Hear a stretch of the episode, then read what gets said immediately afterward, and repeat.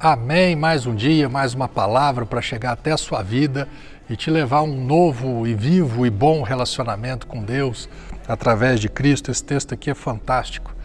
Paulo escreveu uma carta aos moradores da cidade de Éfeso, capítulo 1, verso 13 e 14, ele diz o seguinte: falando de Cristo, fala que Cristo nos resgatou. Resgate tem a ver com preço. Então Cristo pagou com a sua vida, com o seu sangue, com a sua morte, com seu sacrifício, nos comprou de volta. Então ele nos resgatou do domínio das trevas e nos transportou. Então ele fez duas coisas.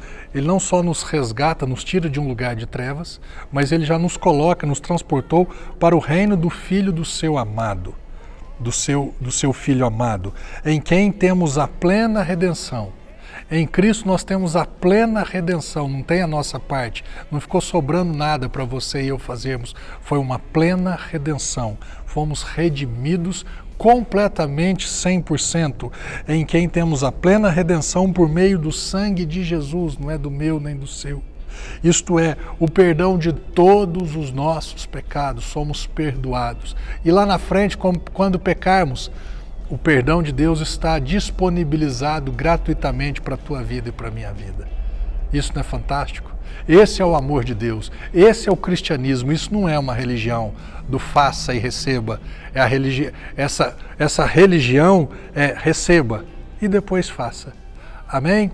Deus te abençoe, meu irmão, minha irmã em nome de Jesus.